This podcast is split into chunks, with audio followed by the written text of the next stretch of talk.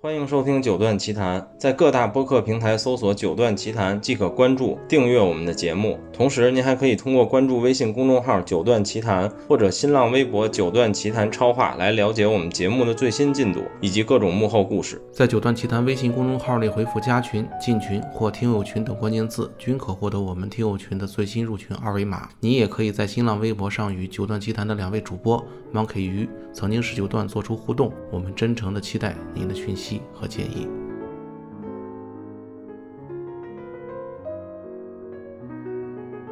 啊，欢迎收听这期的九段奇谈啊，我是孟获。呃，大家好，欢迎收听本期的声波飞行员，我是于梦琪。辉总接呀！哦，我是九段，操，我是奇谈，这就睡着了啊，这就睡了。行，然后今天还有一位这个这个我们两个电台都不是特别常来的人啊，他好像来我们电台上回是二零一六年啊，就是那个哎哦，对你换你现在好像不是用长工这个 ID 了是吧？应该怎么叫你？嗯，你叫我长工吧，我还我还用这个 ID 呢。不是，那那那刚才那那是怎么回事啊？听你自报家门，自报了一个我是谁？我是奇谈。那个刘若琪不是说他是九段？哦，操 操啊！太冷了，我操，好尴尬呀。嗯，好吧。然后我们我们台没请过他，说来惭愧。对对啊，就想不起来是吧？对，确实是 咖位不够在我们这儿，主要是不想请。嗯，长工是那个 HiFi Dig 的主理人啊。嗯，行行行，你你你们仨现在开始互相查了啊！我突然觉得我念那个九段奇谈开场白有点奇怪，就是你们你们是有一个固定的贴片开头的，这个我对我我说就好奇怪啊。贴片开头主要是因为懒。就是懒得每次找开头配乐，然后正好就是那会儿是刚建了听友群，就想赶紧有人加。虽然这贴不贴片好像没什么区别吧，反正有点用，但是也就懒着换了，先这么着吧。行，反正就是辉总那个贴片开头，就第一句话就开始催眠，就基本就可以进入睡眠状态了，躺平啊，然后就 揉。呃，今今天那个开场前，对我之前跟你们打招呼的那个事儿说一下。嗯就是声波飞行员这个电台现在开通了那个爱发电的发电页面，然后各位可以去爱发电给我们捐助金额，并且就就等于是一个新的打赏渠道吧。然后最近我们和隔壁的一个球迷电台叫从球说起，联合搞了一个慈善活动，给贵州黔东南的中学捐助这个过冬的棉被。具体的信息我的各个平台都发了那个相关的文章，大家可以有兴趣去看一看。呃，我不知道播客公社当时那个淘宝的红包口令活动请九段奇谈了吗？呃，没有，但是老袁加我来着，然后那个他还加了我们的听友群，哦、然后我也以为他是有这这种活动想找我，然后他说那个其实你们跟孟获录的那期节目里，其实你们态度已经表达的很鲜明了，所以我们这种活动就不叫你们了。我说好，没有问题。对，就觉得你们实在太巨了，是吧？就不好像不太在乎。也没有，就是我们可能确实，反正暂时没有想这个，嗯、呃，不论是公益层面的还是营收层面的想法吧。反正目前确实没有。嗯嗯，就打赏和捐助其实是两码事儿啊。这个我我我把这个说明白，就是说声波飞员最近的呃接受到的捐助金额会支持这么一个慈善项目。嗯、行，这这盘就说完了。然后其实。博客公社还是一个很神奇的组织，我在里面见到了好多奇奇怪怪的人。嗯、对，反正我加进群一段时间没还没整明白呢。啊，他那个他那个信息刷的太快了，嗯、我要不是有人问我，我也其实没看见他那个参与通知。嗯、对，反正之前因为淘宝红包的那一笔收入，现在已经就提前向上局长打给那个慈善活动主理人了。嗯、然后后续的就希望我们听众也支持一下吧。就这钱不是给我了，以前给我我就买可乐了。对。然后让自己长胖了一点，呃，好像也没什么用。你确实需要长胖一些啊，对，喝零度我都。然后这笔钱现在是我们参与了一个慈善活动，然后希望大家多多支持。呃，这一期的这个主事儿还是于梦琪老师。于梦琪老师现在要搞一个大事儿。这期是一个怎么说呢？加引号的广告节目吧，利用。这不叫职务之便，这活动是职务之便。嗯、然后这这个这个台算是怎么怎么说，也算加引号职务之便吧，就是来做个广告。嗯、就是因为其实每年如果在北京的耳机的发烧友们可能有一个印象，就有一个活动叫 Z HiFi。如果你们对这个 Z HiFi 这个名字没有印象的话，那其实前四年我们都跟北京音响展，就是 BAE，前三年在威斯汀的那个展会有合作。每年耳机的部分都是由我们来做的，你们可能会有一些印象。然后今年呢是我们的，呃，从编号来说是第五届的 Z HiFi 的展会了，但是因为今年疫情的原因，BAE 这个北京箱展没做。但是呢，北京的情况又是说，你自己作为一个公司或者组织想做一个展会，基本上是不可能的。所以我们又报到了一个新的大腿，就是广电总局。然后其实每年威斯汀已经是一个很硬的地方了，就是三环边上，是其实位置还不错了。然后今年这个位置呢就变得更硬了，变到了北展，就是郭德纲每年开箱封箱的那个动物园边上那个展览馆。然后所以。一方面是做广告吧，对，请来的媒体们都说了，就是出稿要是慢，直接就扔石虎山边上。然后这个，其实广告的部分也就只有这么短而已。我们可能想在十一月十九号到二十二号这四天，大家欢迎来玩儿。我们在五号馆，呃，都是耳机，没有音箱，这个跟往年的性质是一样的。其实广告部分就这么多，对。但是今天聊，其实也是孟获想拉着孟获一起，咱们来聊聊。不论是看展的角度还是办展的角度，因为可能除了你以外，我们三个人都办过展会，在办展会的角度上有什么有意思的或者值得吐槽的事儿？然后，呃，作为看展，大家也可以聊聊关于看展的一些有意思的东西吧。我觉得，嗯嗯，先先问一下啊，你你就不说了，你是中关村在线这边，就是一个很明显的媒体身份，嗯。成功应该是之前在家电论坛是吧？那边所以说当时俱乐部那边的很多展会和这个聚会活动是你来主办是吗？我在俱乐部那边办的。其实主要不能算展会，更多的是那种小的线下体验会、体验活动这种，离展会差的还比较大。反而是离开俱乐部之后，然后大概在呃一七年、一八年的时候办过几次，呃规模更大一点的这种小小的展会吧。呃，不能算是很大的这种展会，有的也是呃和音响展绑定在一起的，比如说在济南啊，在武汉啊都搞过。九段老师是办的什么展？这我真不了解。济南的活动就是我和长工我们梦琪我们一块儿做的，然后武汉这个武汉音响展也是我们一块儿做的，这些展会都是有有参与，有一起做。嗯，呃，一七年的济南的活动你有印象吗？你可能不了解啊，我没有，人人气还挺多的啊。我我还说过，就当年我们在声波飞园早期录节目，请了三个济南的嘉宾嘛。然后当时我说，就我人生第一次在另外一个城市，就我老家北京的，在另外一个城市参加耳机发烧友的聚会，就是在济南。我莫名其妙的跑到济南玩，得发现那个城市真不好玩。然后在离开的最后一天，发现哎，我住的旁边的一个大厦有一个耳机展，叫济南新闻大厦吧？哎，大厦的名字我有点记不清了。那那一期节目我听了，不，新闻大厦一二年吧。呃，对，哎，二零一二年，没错，二零一二年的十一，对，那就是我搞的呀，那是我和拜岛红群，我俩一块搞的。啊，那是你搞的，对我，我们那期嘉宾有其中一个就是拜岛红群，行，那这对上了，对，所以另外一个黑手是你啊，我还记印象特别深，那那一届的发烧友抽奖，头奖是一一台金波的第一代的琥珀。啊，对对对，印印象特别深。我找金毛要啊，对，行，嗯，你看现在都是总嘛，对，现在提提哪位当年的名字都得加个总，就是业内大佬了。当年好像还还是就怎么说，算知名烧友吧。不是，也有可能有些牌子已经没有了，那是肯定的。对，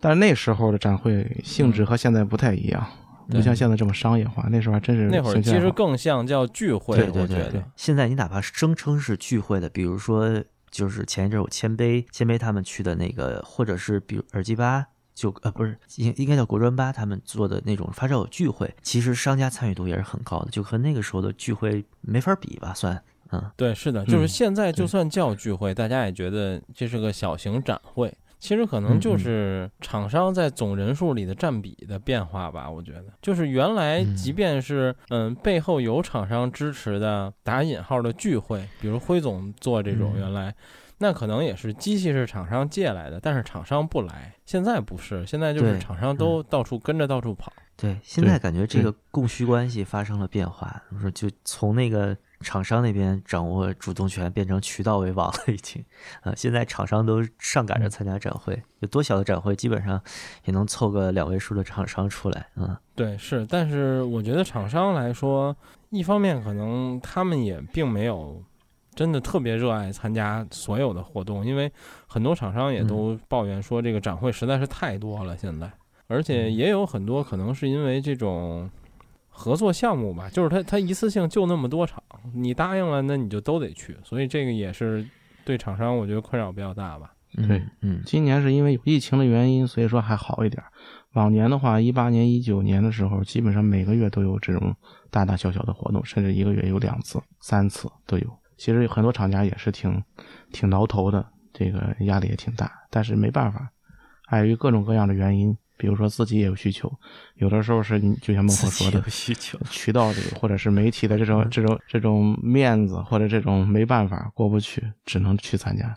啊，各种各样的原因挺多的，嗯。关系需要维持啊，呃，我理解啊，这个于梦琪其实就他的身份是更多是个编辑，对吧？偶尔策个展，嗯，然后九段呢，我不知道你干嘛的，好像是骗人的啊，然后那个，嗯，偶尔组织个车友聚会啊，然后这我我心目中其实长工这边他更接近于一个策展人，就他经常会以前会有说什么，哎，我们这边有一个。索尼的发布会你来吗？然后哎，我们这边有一个铁三角的，过来玩玩呗。然后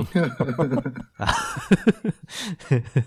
但但当年由于就是我跟他认识之后，发现就家电论坛实在是距离我太远了，就北京的西头和东头，这比北京去个上海还痛苦，所以我基本就没去找过他。嗯。就呃，当年就举办这种，哪怕这种小型的叫媒体过来聚一下的这种展会，呃，你们大概的那种工作流程是什么？就我觉得可能在我这看来，可能就是打个电话，然后发个文章告诉大家一下，然后写个通稿，我觉得甚至什么准备一下易拉宝之类的，就可能有很细节的东西，你可以介绍一下啊。呃，我觉得首先它最大的这个呃，就是要先分清这个活动是由谁主导的。或者再说白点，就是是谁出钱？有一有一些活动呢，是比如说是某一个厂家出钱，然后呢，或者说某一个厂家来主导的。那这个活动主要体现的就是要推广这个厂家的某一款新品，或者说是呃这个某某一个新的品牌。那么这个整个活动从最开始的这个规划到最后的执行，呃，都是围绕着这个品牌去做的。还有一种活动是，就是论坛或者是这种这个呃媒体为主导的，就是我希望办一个这种发烧友的聚会，或者说是北京本地的一个线下活动。这个就是不是为某一个厂家而办的，就是为了我这个提高我这个媒体的一个活跃度或者是知名度，然后会也是为了让大家来一起玩一。一个聚会，这种这两种活动，呃，虽然说都是在同样的一场地举办，但是在这个策划和执行过程中，其实还是差别蛮大的。第一种基本上就像是这种品牌发布会，虽然说也会邀请这个媒体和这个呃呃就是一般的这种活跃的发烧友过来，但是呃相对来说流程就很固定，就是呃先。厂商发言，然后呢，这个讲一讲产品，后边试听，然后呢，再搞一些现场的互动活动，比如说抽抽奖，最后这个大家一起聊聊天，可能还吃个饭。然后，如果要是这种发烧友的聚会，就相对来说更自由一些了。有的时候我们会做这种音箱。或者是解码器这种大的台式系统的这种活动，可能呃参与的人会比耳机活动要少一些，但是时间相对就拉的比较长，可能来几个人就听听一场，一场就嗯。几个一个小时甚至半天儿，然后呢几天都会陆陆续续的有人过来来听来玩，但是就没有一个这种呃详细的讲解和这个一个呃特别主客分明的这么一种形式。还有一种就是咱们今天聊的这种像是耳机类的这种聚会，就是我找一大堆的耳机，跟厂家借也好，跟发烧友借也好，然后摆到一个场地去，然后大概在一个周末的时间或者是几天的时间内，请那个。在网站发一个公告，大家都可以过来听，然后现场可以交流一些呃心得。就那个时候搞的活动，就像咱们刚才聊的，比较接近于呃原始时期的那种发烧友聚会性质的，跟后来的这个展会，就是我从耳机俱乐部离开之后做的这种展会，就还是不太一样的。嗯，我觉得现在的展会生态，你需要找厂家借机器的不多了，基本都是厂家打个电话，就要么厂家本人，要么。找个人抱着机器就过来了，基本对，因为。你你你管厂家借机器，厂家他也他也不知道你你你拿这个机器来你是干什么，你搭配什么系统，你你怎么介绍之类的，他会不放心。所以说，大部分时候厂家如果说能派人来，尤其是这种比较贵价的器材的话，能派人来，可能都会派人来吧。我这回广州展还于梦琪他们有一个话题，就是森海塞尔护着那台大奥过来搭系统，呃就是聊一个脑洞的东西，也不是脑洞吧，就是从你们经历出发，这也也算是奇谈了。就是你们见过展会上面，你们遇见带过最贵的东西是什么？然后大概是多少钱？说出来给穷人开个眼。呃，音响展类吗？嗯，对，就所有的都算吧。嗯，因为你森海不会搞过军火展吧？啊，什么坦克之类的，那那就别别别，咱就只说音响展吧。就是音嗯对音响，比如森海带大奥这事儿是一个比较常规的操作，其实他每次都带，只不过广州展的这回可能是他最近几年搭过最贵的一套系统，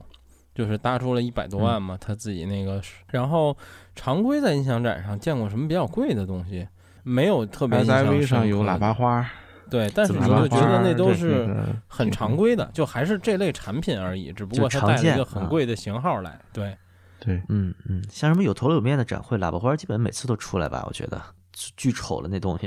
然后每次都调不好，感觉。嗯对。嗯，然后贵其他展会上，可能因为我连着去过三年的 CES，反正 CES 上你会觉得这种科技类的巨大的展会还会有点意思吧。但无非也就是那些，就是作为媒体人来说，我觉得很常见的，就是各种嗯超跑，还有什么这种呃直升机。但 CES 啊上会有一些东西让你觉得很有意思，就比如说在那一周或者两周的时间里，你在拉斯维加斯路上，我连续两年吧看到很多。呃，宝马贴着自动驾驶的汽车接送媒体或者接送它的 VIP 客户的，然后就等于它是一移动广告。然后包括在 CES 期间，呃，从 CES 几个主要酒店到那个我们叫 CC 的那个那个展览中心，它类似于一个轻轨，然后是被是贴着巨大的谷歌的广告的，就这种你会觉得挺有意思。但其他还有什么，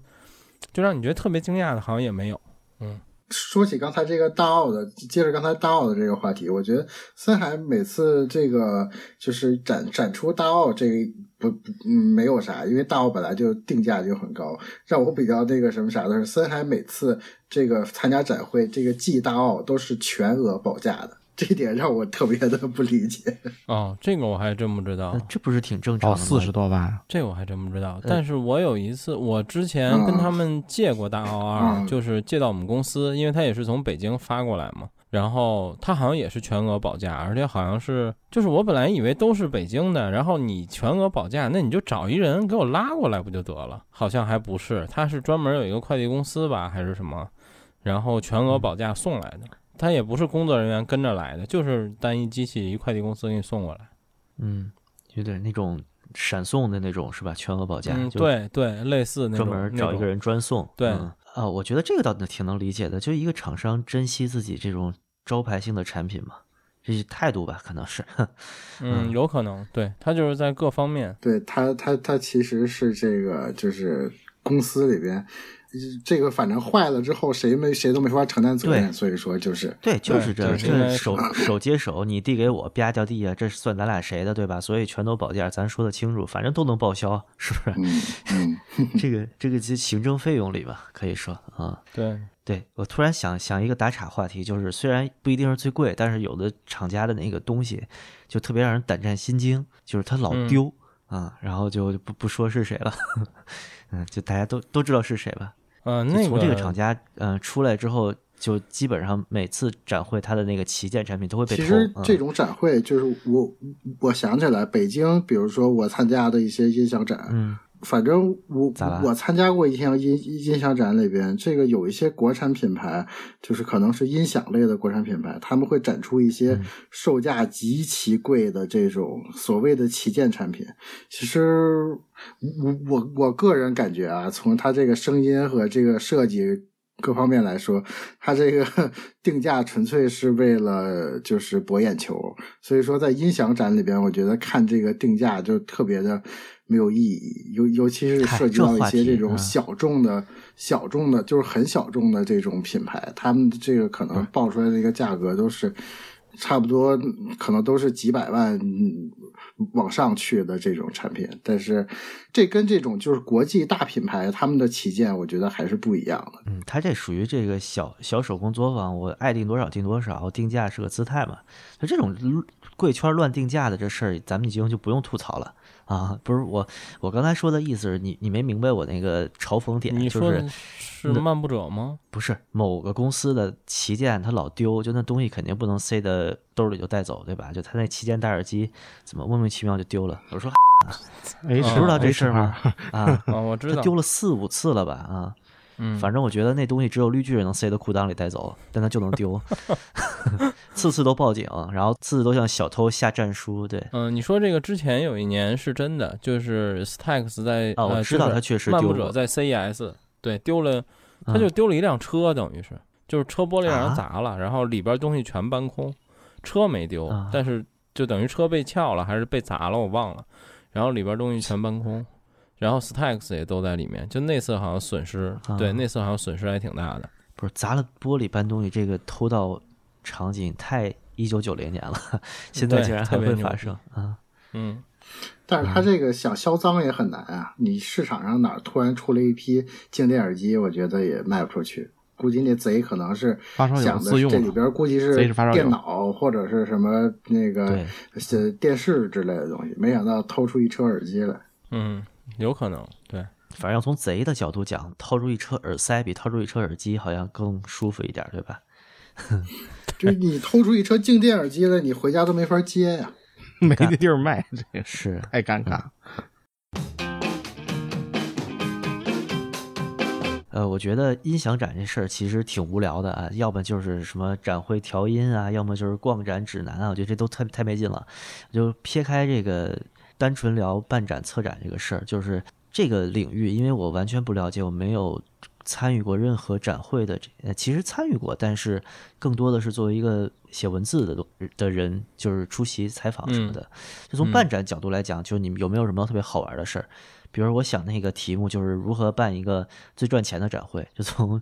就就你们在你们看来，就是展会可能最有意思的。地方是什么，或者他们盈利点各个各自有什么不一样？这个羊毛出在谁身上的问题？对，这个刚才我就想就是把话题引到这个方向，因为呃，听你们聊的时候，我就特别想表达一件事儿，就是呃，尤其是我自己做展会之后，就是我真的特别想对耳机大家谈的展会表示 respect，就是我觉得他们可能真的是不挣钱的。就是或者就是之前，因为他们跟我们说过，他们偶尔有哪年的哪些展会，最后算下来是赔的，这个是有可能的。就是在我做展会和因为大家都是圈里人嘛，就是你知道他的展位卖多少钱，然后你大概那个酒店的水平，然后包括他还请厂商和媒体吃饭，我反正我大，然后包括他还给这些邀请媒体来报道啊，什么承包这个酒酒店和来回的路费什么的，我反正我觉得应该是。就就算不赔钱，也是在赔钱边缘吧。嗯，但是这件事儿，就是我还跟这个他们的主办方吐槽过好几回，我就说你们这展太便宜了，就我们这种其他办展的就就没法弄，根本都就你们能不能定贵点儿？当然，他们现在好像每年在慢慢的涨吧，但依然是算比较便宜的。然后就是我也想说，另外两位，你们觉得你们有没有看过什么展会，让你们从一个策展的角度觉得这展会？很神奇或者很有意思的，嗯，很神奇。这刚刚北京那展会就挺神奇的，我觉得，就那个 不是 黑庄户，黑庄户哦，黑庄户那个行吧，啊，直接支五环外去了是吧？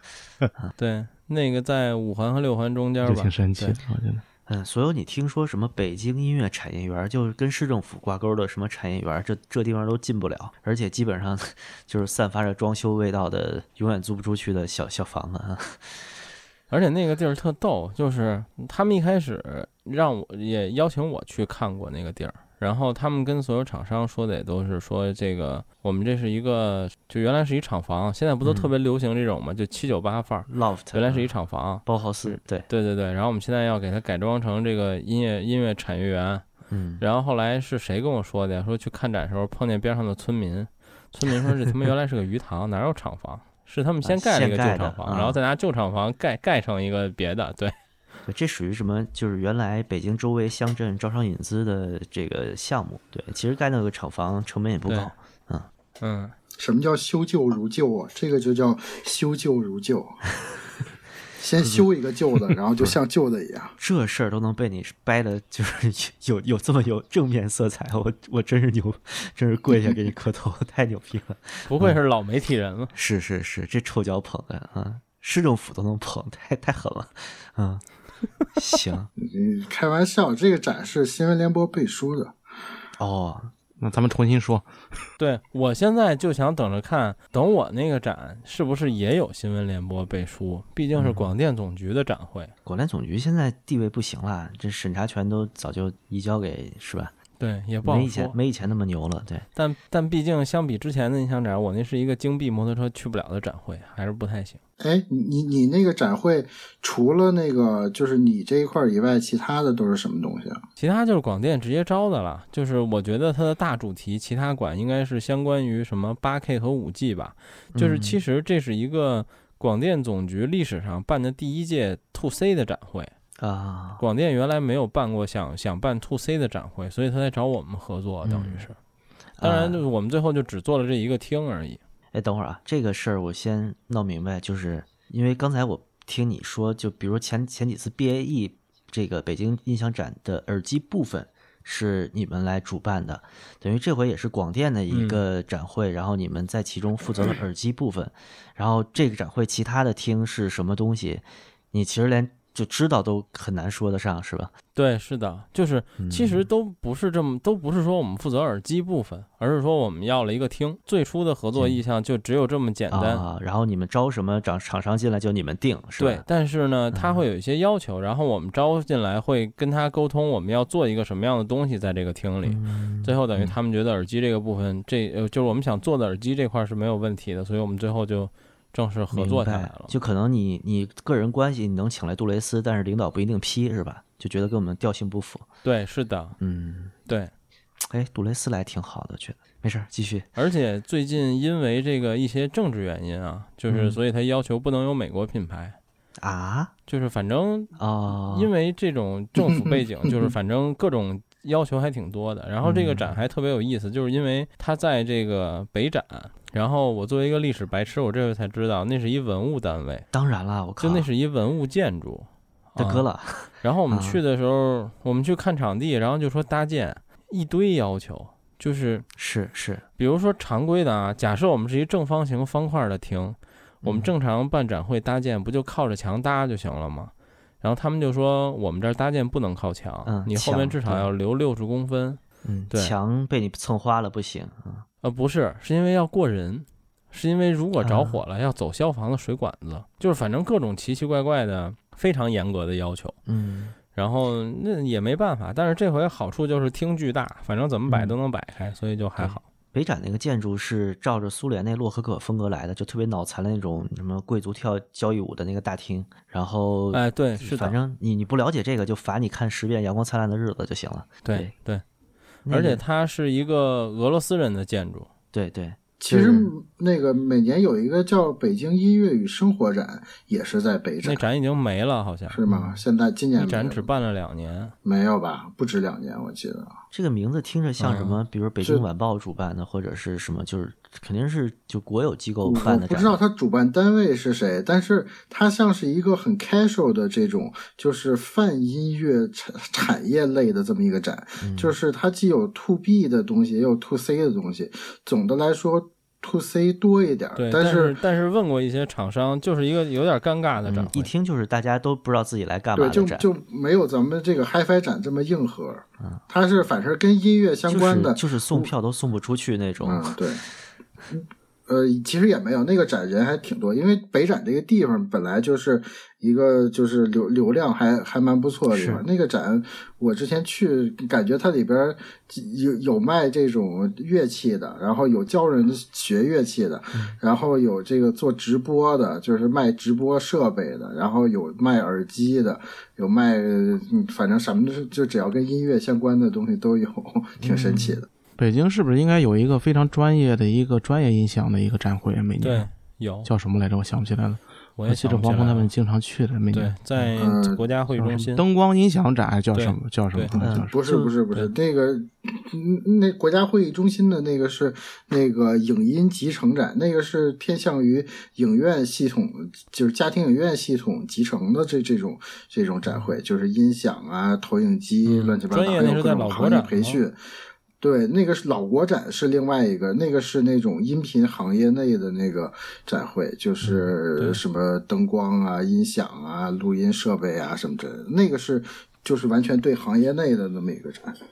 嗯就是跟广州那个什么灯光音响展是一样的。嗯，嗯对就我觉得展会其实分好多种，就一种是 to B 的这种，就特别专业的设备展会，然后来的都是行业内的人或者是行业内的公司代表。然后一种呢是比如说影音发烧友啊，然后硬件发烧友，甚至甚至像机核这种游戏游戏玩家，就是属于新兴的这种，就是媒体企业啊。之类联合办的，或者是呃找资金来办的，找一个主办单位，然后自己来主要承办和策展的这种呃 to C 的，就大家聚会性质的，怎么说呢？是一个场像 CES 这种就玩家盛会或者发烧友盛会这种。然后还有一种其实就是比较逗的，就是刚才我们说就是两边不靠的那种。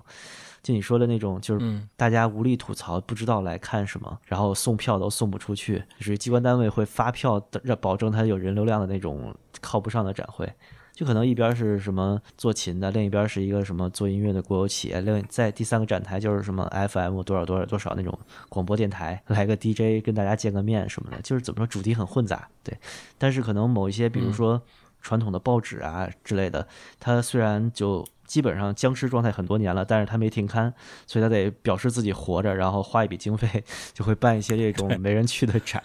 嗯。因为我家原来住那个静安庄，住了一年多，就挨着老国展近，偶尔出去吃个麦当劳什么的，经常看见就是办展会的人就面有菜色的出来就吃夜宵，就因为他们很忙，其实很累。但是展会其实呃有非常多的人头攒动的、特别拥挤的一票难求的展会，但大多数的展会其实是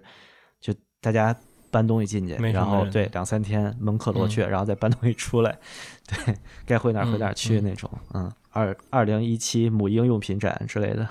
嗯啊不对，母婴用品展应该非常、嗯非常多人但我特，别好奇，我想我想问你们，你们觉得什么？在你们心中，你们觉得什么样的展会是牛逼的展会呢？就是它有一个什么标准吗？我我非常讨厌车展，但是我觉得车展是应该是展会里面的 top 吧。就是我我看过车展，我我会很惊讶于它的规模和它非常嗯愚蠢的直男气息，但现在好像好多了。对嗯，你们说吧。总呢？我觉得现在车展反而车展还是很火，但没有前些年那么火了。我我我以前不知道，今年我开始玩摩托车以后，我才知道。我我我关注一个那个重庆的那个呃摩博会，摩托车博览会，嗯然后那个人山人海的那个规模要比所有的这个车展还要牛。嗯，就是我我我我突然发现这么多人在玩摩托车啊，然后米兰好像也有一个特别特别大的一个摩托车展会，人也非意大。利的那个杜嗯卡迪，他经常办就是特别大规模的摩托车展会。应该意大利人应该是呃，除了美国老美爱哈雷之外，全世界最爱摩托车的一群人了啊！不对，还有日本日本黑帮，对日嗯日本日本好多摩托车，嗯雅马哈还在呢。对，一干了支米兰去了。嗯我觉得就是回回到咱们这个行业上来说的话，我觉得衡量一个展会牛逼不牛逼，在我看来，就是你你们刚才说的主要是这个人流量啊，人流量肯定是一个重点，但是还有一个更直观的一点就是。呃，你看哪个展会上发的新品最多，哪个展会一般就是最牛逼的啊、尤其是这个发新品的都是大牌子。嗯对，这是一个衡量展会很常见的你看最全球最牛逼的就是那个呃慕慕尼黑印象展，对，这对。这 CES 这种就不说了，现在 CES 现在也没有音响这一块了，现在就是全球最牛逼的就是慕尼黑音响展，那这个亚洲最牛逼的就是香港音响展，然后中国最牛逼的那可能广州，我觉得应该还是广州音响展，东方宾馆，对，东方宾馆。东方宾馆的这个耳机最牛逼的就是就是耳耳机耳机大家谈，就是自己 HiFi，嗯这还规模还没有没有还是耳机大家谈更牛逼一些。嗯方向不太一样，这俩。嗯，新品发布会数量是一个衡量展会非常常见的，或者说也是很传统的一个做法吧。就是呃，新品发的多，肯定是，尤其是旗舰级新品发的多，肯定是非常非常重要的指标。然后，其实我我个人是觉得，嗯、如果卖票还能来的人很多，这个展会就非常厉害。当然，我说的是所有行业啊，不是音频行业。就是如果卖票还能人非常拥挤，就非常厉害。你指 to C 的卖票是吗？就是对公众的卖对票 to C 嗯的卖票，对，嗯比如 China Drive 但这东西就是它还算展吗？它它它应该算一活动，或者是算一 ChinaJoy 不是单纯的就是你可以说核聚变不是展展会，你可以说集合的核聚变是个活动，对，它是卖票的。但是嗯 ChinaJoy 它就是个展会，嗯它里面都是各种厂商，然后在展示自己的新品什么的，它没有太多活动意义上的东西。我甚至嗯我我形容 ChinaJoy 比较负面的是说，我觉得它像个庙会，就是你都不觉得这具体是个什么展会了，它是个游戏展，是个漫展，是个二次元展，是个科技类外设的展览，它都有。然后你也不知道它它算什么，但就是人巨多。说起刚才那个说发新发新多与少的问题，CES 算是发新最多的这种科技类的展会对吗？嗯嗯，对是应该是的。嗯，对，但是 CES 现在已经没有影响这一块，嗯，科呃科技类展会有几大吧，CES，然后还有那个每年在西班牙的那个通信那个巨大的一个展览，嗯巴塞罗那的，嗯。MWC 对 WMC，华为老在那儿发新品，然后还有一嗯个原来是家电的展会，对，原来是家电展，现在也快变成一科技展了，在德国叫什么我忘了，也是萨兹姆，反正这几个应该现在都是世界最大的科技展吧，应该是德国那个和 CES 是前两大。嗯。嗯，还有就是那个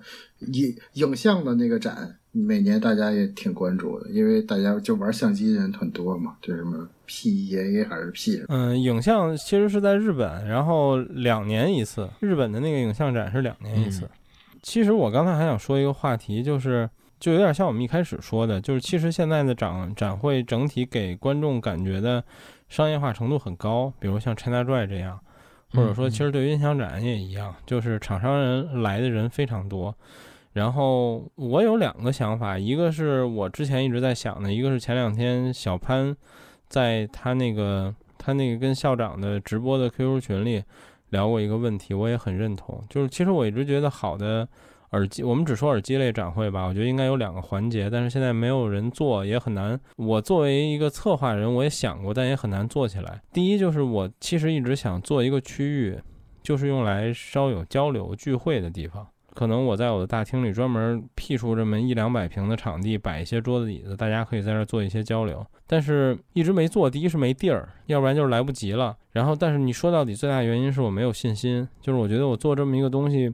不一定真的有人坐在这儿交流，可能大家都是他妈坐那儿吃盒饭的。不是然后交流是怎么交流？我有点没有概念。你是说有店员就像原来的聚会一样啊，啊，就是把自己的系统搬过来让对大家听，对嗯，我自己一个小展位，嗯对，是的，对，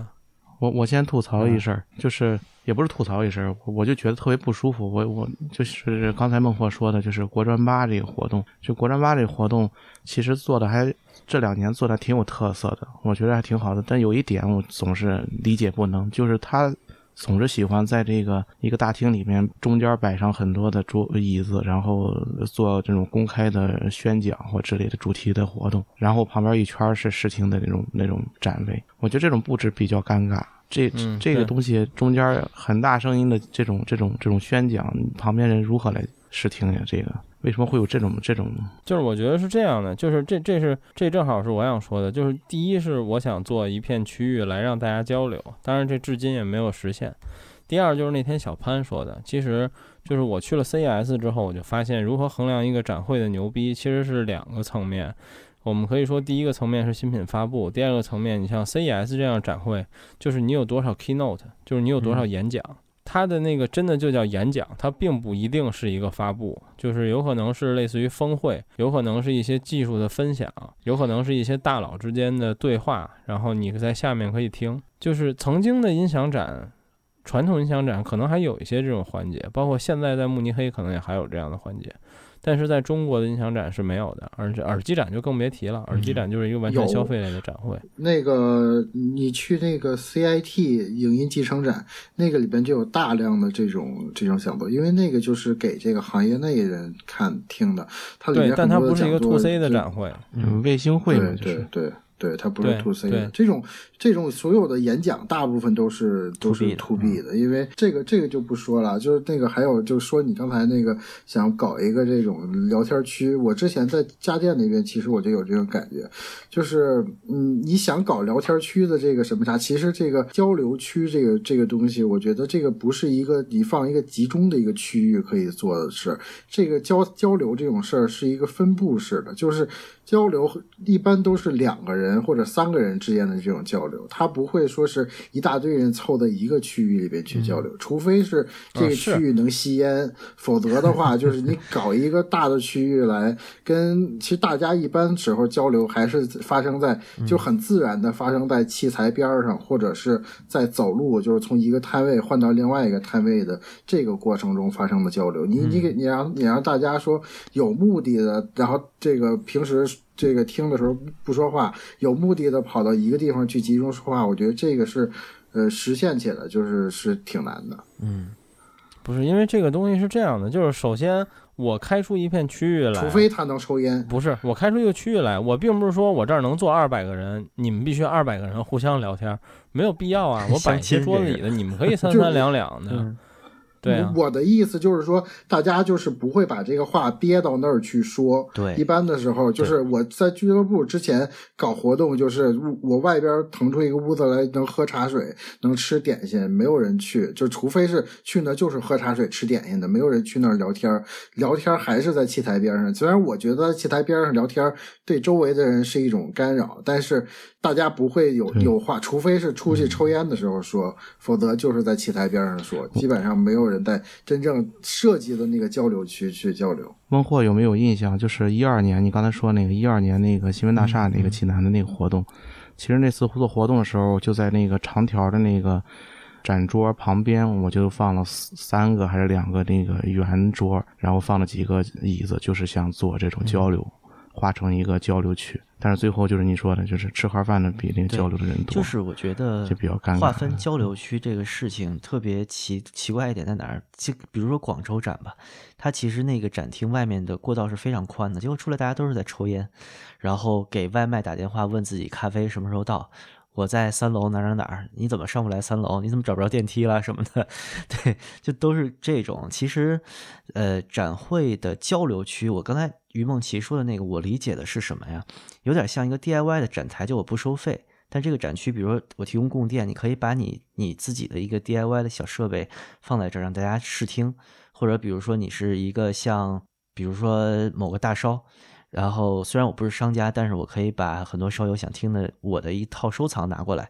然后或者说我在这儿处理一点碟，有点像一个那个 DIY 集市的那么一个感觉。我听于梦琪的意思，我以为是这样的。假如说如果你是单纯想让你找一个让大家坐坐、说话什么的地儿，那我觉得这个其实，呃，就是展厅公共区域就完了，你不用特别专心的设计，因为大家坐那儿现在就是玩手机啊，处理一下工作上的事儿，跟老婆说自己几点回去啊什么的，嗯。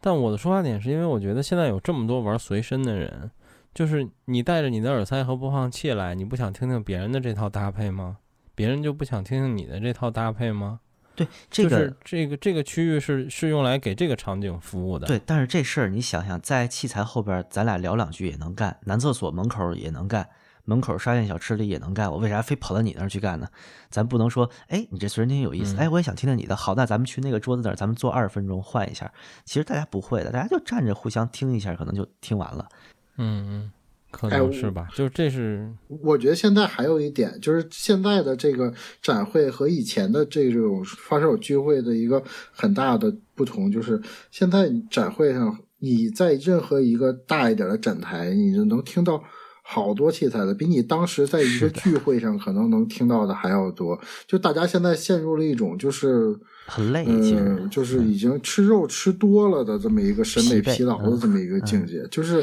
对对对每一个就不会看到一个很贵的器材就。极其的惊喜，除非是这个已经是那种上古神器停产了，没人见过这种，除非这种情况，就不像是当年聚会的时候看见一个自己买不起的，哎呦哇塞，然后过来这使使劲聊。我觉得现在的大家都已经，而且现在人也变得更矜持了，就是我不能表表现出来，我看这个东西，哎，我没听过，就特别那个什么啥。我觉得现在发烧友也变得就是没有以前那么呃。诚恳的愿意去跟互，就是跟不认识的人去这个坦白自己的这个交流。当然还有还有这种还有这种人还是有不少的，但是总的来说没有当年那种热情了。我觉得，所以说现在的聚会没有了嘛，没有人。哎，这就是为什么我特别想有一个老耳机展。就我特我我曾经表述过，在其他的节目里啊。可能于梦琪听过那期，我和振宇聊天，我说我特别想，终极理想是做一个耳机博物馆，因为我觉得耳机这个东西它有艺艺术性在里面，它是应该优秀的耳机是值得被放到博物馆里展示的这么一个东西。所以我特别想有一个老耳机展，就是比如说森海塞尔或者 AKG，它把自己的历史拿出来，然后真正细心搭配一下，让大家能有一个，就是我没有什么消费动机，我就是来听听，然后了解一下这个品牌和这个整个的音频发展的历史这么一个东西。但目前为止。比如说李海平，他其实他特别醉心于 AKG 历史，但他做的 AKG 展，什么 K 二四零、DF 啊、K 一千，都是放到玻璃罩子里的，就很少给你搭配出一个系统让你听。然后斯坦塞尔就更别说了，他们就基本不提自己的辉煌历史，还稍微有一点失望吧。就大家还是更多的是消费数码的那个思路吧，我觉得。我觉得老耳机展就是老耳机展是个很好的想法，但是执行性上可能没有你想的那么容易。就是首先它肯定不挣钱。比如说你想的这些品牌，对，不是，而且是你想的这些品牌，他们不一定还有他们自己辉煌的这些产品，或者说至少在中国。就这事儿没有那么容易凑齐，对，就是它的受众其实很窄。当年孟获你还没去俱乐部的时候，那个我在俱乐部搞过一个老耳机展，就真的是拜亚呀、AKG 呀，尤其是森海的一大堆老耳机，就是展出了好多。那个纯粹就是发烧友借的，其中大概温岚的，就是耳机俱乐部那个微版，它大概提供了得有一半儿。左右的这个耳机，尤其是各种的，反正我记得我去他家拉耳机，我是拉了一车的耳机，他就特痛快，就是所有的他收藏的这些老耳机。无论贵还是便宜，都可以就都借给我，然后就可以给大家直接听。剩下还从其他的各种烧友里边收，就是收集了好多的这种，就是 AKG 的、拜亚动力的这种老耳机，包括静电之类的。除了没有这个老的 DAW 之外，剩下其他的这些呃主流的旗舰差不多都有。可能索尼的那几个收收藏铁三角的稍微少一点，但是就是什么呃该有的，我觉得也挺全的了。但是那次。就是，当然也是因为宣传的那个力度不够。那阵俱乐部其实俱乐部在北京的粉丝也不是特别多，反正来的人不是很多。大部分人，我觉得这个老耳机展对于大部部分的耳机发烧友来说，还是有点曲高和寡了。尤其是对于就是没有啥随身的东西，那次就纯粹是头戴式的耳机。我也做了那个就是挺多种的搭配，但是最后其实去的人并不多。嗯。对，就我觉得你在俱乐部那时候老做一些其实蛮有意思的展会，但是可能就切面太小了吧。比如说什么顶级的 DAC，什么 R to R 顶级产品和那个 Delta Sigma 顶级产品的 PK，就这种的，其实它更像一个高端烧友的试听会。对，但这种就可能和展会就比较不一样了吧。可能你会写一个比较长的报道文章，但它的影响力仅限于一个论坛里面了解这些东西的人。但是你反过来说啊，现在就是我再反过来这个回想，就是当时那个耳机，就是那个老耳机的那个那个那个小的展览，要真是像现在于梦琪这个 Z HiFi 似的来这么多人，那估计最后肯定得坏几只耳机。那 哪只耳机坏了，我都没法跟温岚的交代。就这种老耳机其实都蛮娇贵的。对，这就是我刚才想说的。对，这是你承受不了的一个一个成本之一。对，就你新的耳机，哪怕是再贵的，哪怕是大奥坏了，都能修，都能换。但是这些老耳机坏了，就是每一只老耳机的声音都不一样。你你算说，我就算是再从 eBay 上给你找一个成色很新的来，可能它的声音也和你原来的那只不一样。嗯，问题是哪有那么多的微版愿意提供这些东西？啊？微版现在老东西出的也差不多了，对。他他他手里现在老东西要么特别冷门出不掉，要么也不愿意拿出来啊。嗯，我 我有一个就是呃，之所以说为什么于梦琪刚才说那个呃交流区，我还挺兴奋的，就是说这种其实适合这种稍有的自我系统的展示，就它更像一个自由展位，或者像那种呃免费的那种怎么说创意市集吧，说这有点土啊。我觉得创意市集都是卖那种小手工啊，什么纯天然的什么 我种的粮食啊之类的，我觉得其实挺傻的。呃，也不不不能这么说，不能这么说，就是森系的现代现代都市生活的一个调剂吧。就是怎么说，就那种清新感和那种交流感，让我挺向往 是老媒体人了呀。啊？我没有啊，我我应该，呃，我我也算从事过媒体工作你。把这些事儿说的说的这么正面，一听就是老媒体了。啊，行行行，就 没有，其实我理解，就是虽然我说这个区域和你的想法不一样，但是其实出发点是一个意思，就是其实我们想给烧友一片地方，让烧友互相之间看看自己的那些东西，而不是像现在的展会，就是你所能看到的都是商家想给你看的样子和想给你看的东西，其实是这样的一个区别。我觉得于梦琪，你真可以在那个 Z HiFi 上支这么一摊子，支一一一空白的地方，给大家一个区域，让大家去可以互相交流对，就是有，我觉得今年自己的设备看看吧。对，如果有机会，我们可以试试。就是有可能我、嗯我我不是一个特别大的区域，我我有可能因为我今年正好富裕出一个展位，我可能只有一个展位，就那个展位就一张桌子，就是谁想当主角，你都可以拿着你的设备坐在那儿。但是可能我的要求就是你不能是一个品牌，你可以是任何烧友，嗯你来展示你自己搭的这套东西。对，比如说你觉得你我我坐这儿十分钟，操，没有人来听没劲，我走，那可以，那下一个人还可以坐在这儿。嗯，真要有这种机会的话，可以在两边听友群发一下这个信息，让大家看有兴我觉趣的人。得你直接放个九段奇谭的二维码放那儿，然后你们跟听众搞个见面会都挺好。握手券卖一下。对，嗯，什么时候给我们生活飞员一个 panel 啊？真是，嗯，对，下下回一起我。觉得以后如果播客在发烧圈里边有点影响的话，可能以后展会还真会安排这么个环节。就你你不用播客，哪怕是视频评测人跟大家见个面呢，我觉得大家虽然有可能被扔番茄、臭鸡蛋什么的了想一想啊？播客播客影响力大了之后，展会就是我们办的了，不是啊我们有个位置，好吗？协协办啊，对，生活飞行员，不不不太不太可以想象。最后再聊一话题吧，就是你现在看到的这些音响展和耳机展，呃，除了我们刚才说的这些以外，还有哪些是让你觉得特别不满意的？呃，我先说吧，我因为就是你觉得不好。行行，我先说，就是从一个纯粹观展的角度来说，我觉得一整个音响展不管哪种啊，它对于策展的这个层面都是比较业余的。因为我逛博物馆比较多，然后我也可能听博物志，或者是你看现代艺术展馆啊什么的，它其实和那个大型的很多商场是有一类似的那种动线设计。就是你从入口开始，你会便利整个所有内容，同时你是一个信息既不会过于密集，又不会过于稀松的这么一个状态，就有这个观展的节奏的。就不管是博物馆的一个特展还是什么，当然那种特别简陋的小地方的个人策展那不算啊，那可能就是一个空间的展览。呃，就整个你嗯这个所谓动线嘛，就是这词比较装逼啊，但是就是有这种装逼的词汇比较好说嘛。对，就是 从入口开始到出口，你会走一个整个的一条线，中间当然有枝杈，有那个个过程对对，有整个过程，然后你会呃相对来说比较明确的得知这个整个展的策展思路，然后他要给你展示的什么产品，哪些是重头，哪些你可以一带而过，哪些你可能。在就是你愿意去了解这个领域，你可以往这个枝杈里面走一走。然后比如说你不听随身，那这这条路你就可以不走，你可以走另外一条路。就是这种东西，我觉得音响展是基本没有安排的。大家现在更多的还是一个租场馆，然后卖展位，按照什么，比如说离电梯远近啊，离通道远近啊，面积大小啊，大概定一个价格。我觉得大概大家都是这种思路，就比如吐槽金波啊，已经那么有钱了，租那么小的地方，你说的这种，它是一个展览，和和展会它不一样。就是啊展会是这个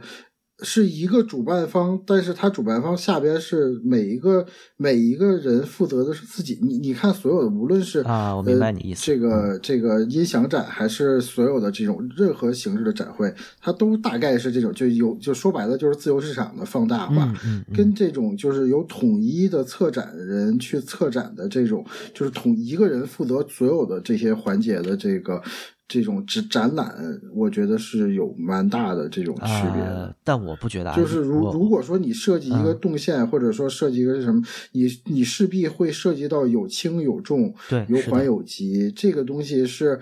呃，那你那你到音响展里里边的话，那你对展商怎么交代呢？就是那除非是你明码标价，每一个每一个地方这个价格不同，但这个东西，但是这个每一个地方价格，那又涉及到非常复杂的一个定价的一个环节，这个就会引入到极极多的这种很麻烦的事情，但是最后出来的效果还可能会各种大家就是，如果说你有非常复杂的价格的话，就会复涉及到报价的这个问题，就是这个事儿就会就就会让展商越多，假如你这一个展会有上百个展商，嗯那最后这个事儿就成了一浆糊了，就没法操作了。所以展会，我觉得从这个招展和这个这个这方面来讲的话，必须得保证公平。就是我可能有一二三三种选择，不是这但是这个不能再多了。这个我反驳你一下啊，就是公平的话就得，嗯，你既然强调公平，你你既然懒于思考，比如说复杂定价和动线设计这种事情，那你结果就是音响展一直是一个自由市场的级别，你没有那种，比如说，我觉我你刚才说的那个我特别理解，就是其实大家是一个呃就这样来，大家最习惯也最省力，我们从从来都是这么搞的。但是我觉得，比如说游戏展，比如说很多高端的数码音像展，其实有的厂商我就是想少花钱，我就是一个面对精英玩家、核心玩家的，我就不用租那种东线旁边特别醒目的位置，我就一个小摊儿。但是我知道就会有核心的人来找我，就是各自的定位不同，各自对自己的品牌思路不同。其实我们对展位是有非常细分的需求的，但其实现在音响展是给到给不到大家的。我刚才就吐槽嘛，金波，我觉得它也算国内一线品牌了。就是哎你等我说完，就是它已经算国内一线品牌，但它永远租一个小桌子。因为金波，我觉得他其实知道，就是知道他牌子的人肯定会 找他试听，然后他从来不租那种大牌子做大易拉宝、做大墙，因为他觉得那种成本，我觉得就我我是主观臆断，就波总怎么想的啊？我觉得他是觉得那个没什么必要，就是说大家对于这种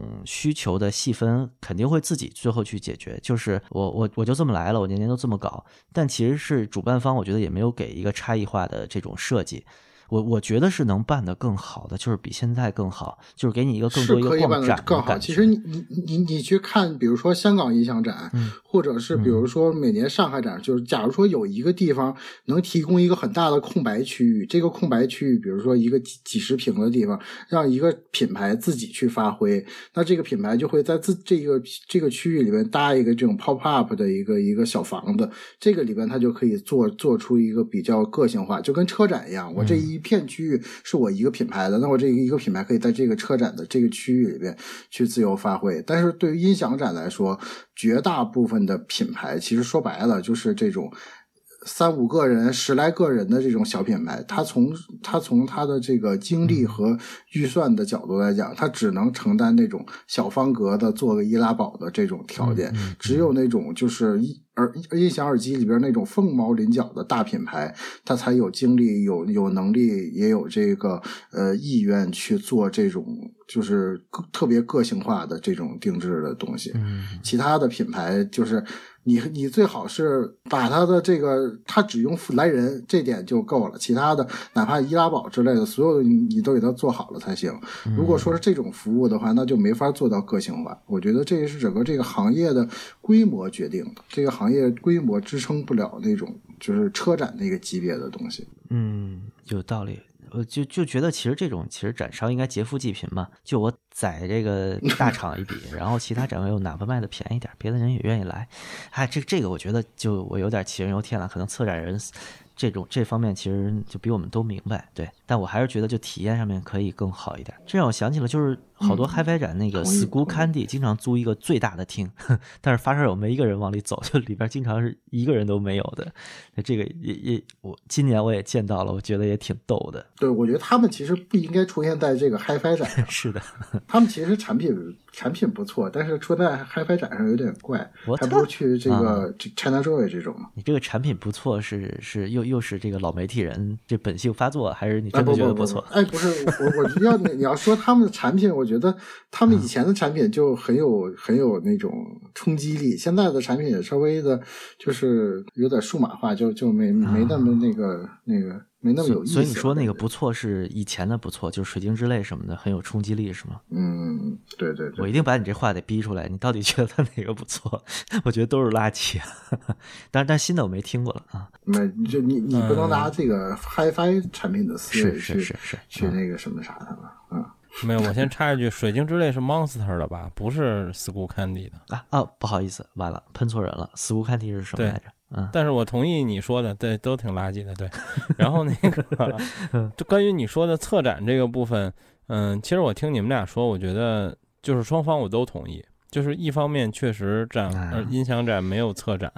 这些角度是比较差的。然后确实，比如说你你最主要是世界各大博物馆嘛，然后包括一些啊小的画展，你都能感受到策展。比了，真的啊，就就就一般的，比如说游戏展或者数码展吧，啊，对，但是确实这种展会又像长工说的一样，它很难做到策展。嗯就是嗯我最近几年参加过或者参与过的展会，让我觉得明显有策展的，嗯是长工和九段好像也去了吧？去年年底，华为在上海办了一个叫双赢展，然后当然我负责了里面关于 Sound 叉，就是它那个音箱部分的一个技术支持，所以我提前很多天就在那儿。然后其实它这展特别有意思，它是两层的，然后我负责的部分一直在下面那层，所以我折腾了好多天，我从来没有上去过，直到那展会都开放了，后来华为有一个工作人员跟我说。说你上去看了吗？我说没有。他说啊那挺好，你还是别上去了。你上去之后就觉得我们这个根本就不行。然后我我就上去转了一圈，他上去等于是做成一个走廊，嗯，那是一个有明显策展。但是这种策展就像长工说的，因为它只属于华为一个品牌，所以它可以自由的设计在这个走廊里每个环节要体现什么功能，布置什么样的东西。但是如果你一旦做成展这种传统展会，有一大堆品牌，我觉得很难协调，就这是一个很大的问题。第二，就确实这个我们所处的音响耳机行业，虽然是这个消费类电子里面都属于一个每年的这个应该叫什么营业额非常大的行业，但是嗯所有品牌的市场份市场市场费用真的是非常少，他们不一定能支撑这样的就是策展角度的东西吧。反正我觉得两边都有道理。嗯嗯，辉总，你刚才想吐槽什么？差不多的意思，但是我想说的更通俗一点儿，就是咱们的这个行业内，尤其耳机圈的参展商，其实很多也不是说他没有这个费用，或者说也没有这个，呃也不是说他不想那样做，是因为他参展的这个观念就非常的业余，或者说他根本就没有那个能力，没有那个想法去把它做得更专业一点。所以说，有的时候就你没法去要求他 太高的这种 其实我觉得这东西就是嗯。就是也是各打五十大板吧，就是一方面是厂商可能确实没有什么想法，然后另一方面呢也是其实还是有的时候，如果你的用户不行，那就你做的更好一点啊，然后你提升你用户的这个标准或者要求嘛，那你对于做做展会的人来说，你的用户不就是这些厂商吗？就是这些年比传统还是少了好了一些，比如说一些非常基础的啊，甚至说起来可能觉得有些可笑，比如至少背板现在都是统一的了，都是厂商、都是展会方统一做，大家是一样高的。比如说，呃，我至少一直我自己觉得啊，就是每个品牌都有自己桌布这件事儿是最早我做的。那你看现在在各种展会上，每个品牌基本都有带自己 logo 的桌布，不管是他们自己做的，还是他们参参加其他展会，展会送给他们，他们留着的，就是这些标准化上现在已经好了一些。然后我想吐槽的呢是，呃，我是从去年开始的，要求参加 Z HiFi 的厂商是不能带易拉宝的，因为我非常讨厌展会里有一堆易拉宝。挡路啊就是你那背板已经挺大的了，对，然后你桌布上也有你的 logo，大家都知道你是来干嘛的了，就没有必要摆那么多易拉宝，真的是挡路。然后还碍事儿。而且它内容不受你控制，比如说最近展会那个什么牛逼好听，就被很多人吐槽嘛。对，卧槽，好听，啊，我我我操，好听啊，行行行吧，啊，对，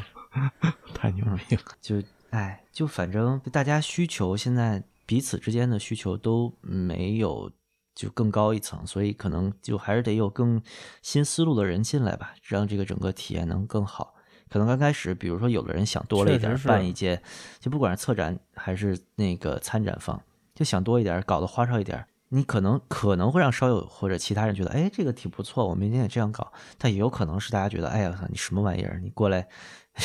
就现什么眼呢？对，也也有可能我我觉造成一种得从另外一个角度来说啊，就是这也反映出来，就是其实嗯厂家你要说哪怕是小厂家，你要让他投入到只要投入他做一个展会，我觉得他也可以把这一个展会他自己的这个展区给做的稍微好一点。但是你要让他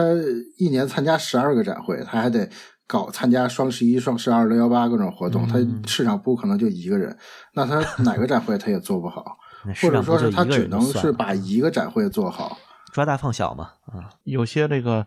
耳耳机这个这个参展商连那个耳机上的耳屎都不不能清一清的这种，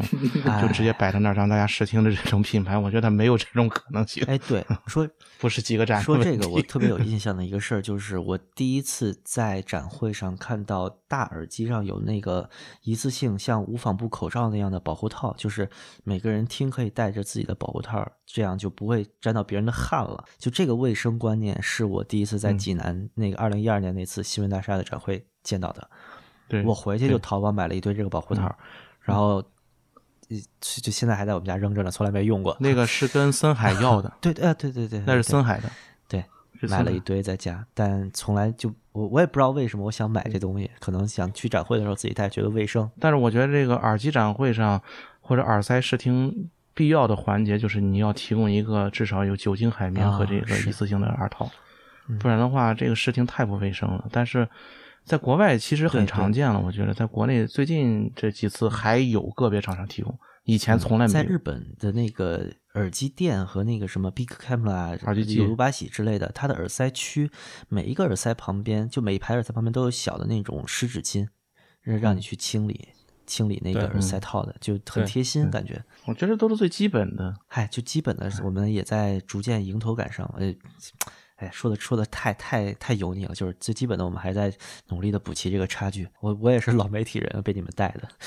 就什么东西都从正老媒体面说的。对，今天这个老媒体人暴露了，直接变成了一个负面词汇。嗯，它本本来不就是负面的嘛？啊，而且其实我还想说一个点，就是说像辉总说的这种，就是比如说一个厂商如果一年只参加一个展会，他可能会好好布置，但是因为他参加的展会太多了，所以他不好好布置。我觉得就这也是。当然，厂商有厂商的原因，这也有展会的原因。就你作为展会的策划者和你作为收钱的这一方，